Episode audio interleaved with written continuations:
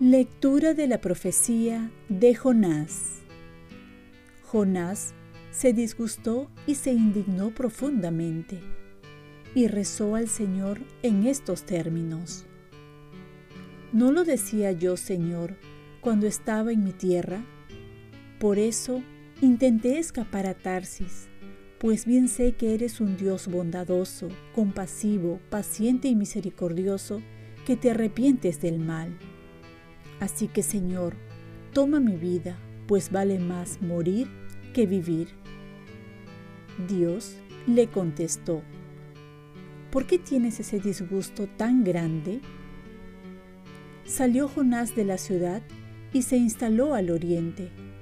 Armó una choza y se quedó allí, a su sombra, hasta ver qué pasaba con la ciudad.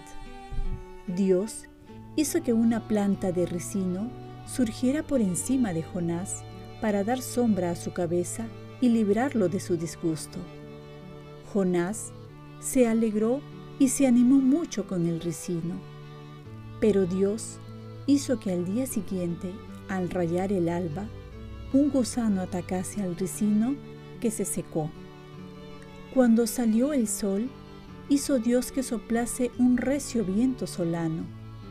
El sol pegaba en la cabeza de Jonás, que desfallecía y se deseaba la muerte. Más vale morir que vivir, decía. Dios dijo entonces a Jonás, ¿por qué tienes ese disgusto tan grande por lo del ricino? Él contestó, sí, tengo un disgusto de muerte. Dios repuso, tú te compadeces del ricino que ni cuidaste ni ayudaste a crecer, que en una noche surgió y en otra desapareció. Y no me he de compadecer yo de Nínive, la gran ciudad, donde hay más de 120 mil personas que no distinguen la derecha de la izquierda y muchísimos animales. Palabra de Dios.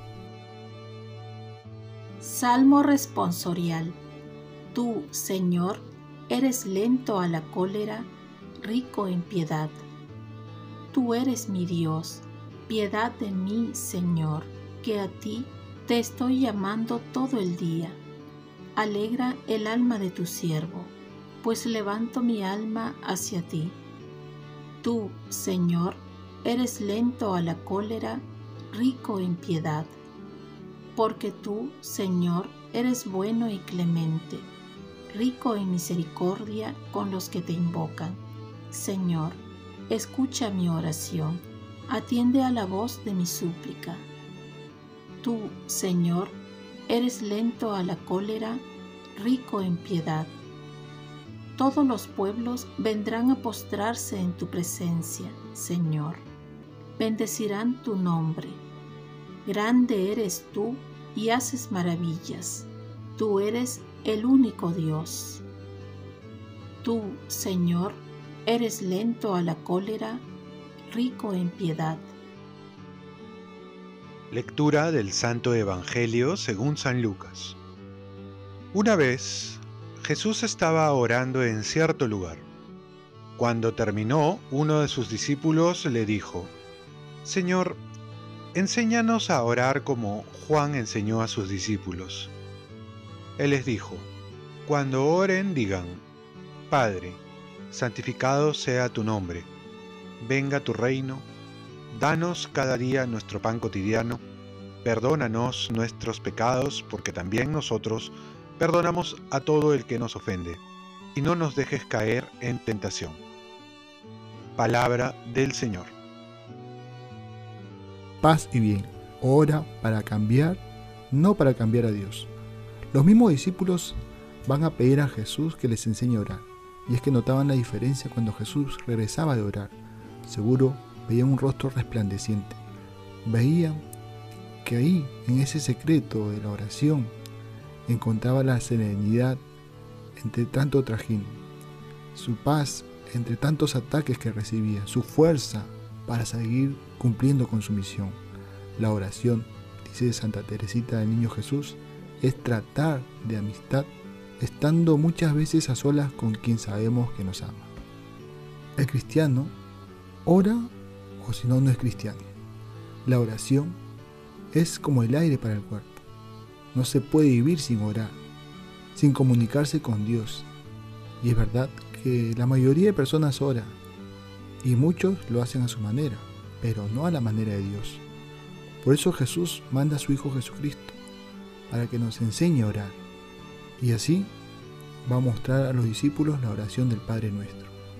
La oración que no consiste en repetir, sino hacer nuestra cada frase, desde el comienzo que nos dirigimos a un Padre, a un Padre que nos ama, que está pendiente de nosotros, que nos trata como hijos, hijos queridos, y quiere que lo veamos como un Padre bueno, tierno, amoroso, misericordioso, pues se hace pequeño para acoger nuestras necesidades.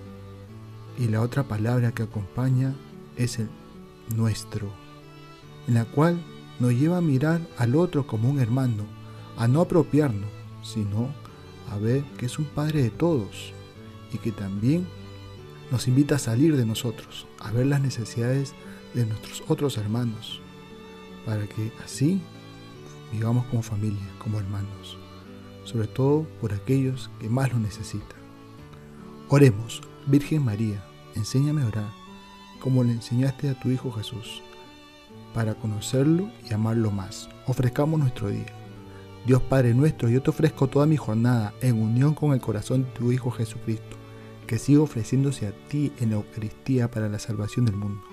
Que el Espíritu Santo sea mi guía y mi fuerza en este día para ser testigo de tu amor. Con María, la Madre del Señor y de la Iglesia, te pido por las intenciones del Papa. Con San José Obrero te encomiendo mi trabajo y mis actividades de hoy para que se haga en mí tu voluntad. Y la bendición de Dios Todopoderoso, Padre, Hijo y Espíritu Santo, descienda sobre ti. Cuenta con mis oraciones, que yo cuento con las tuyas y que tengas un santo día.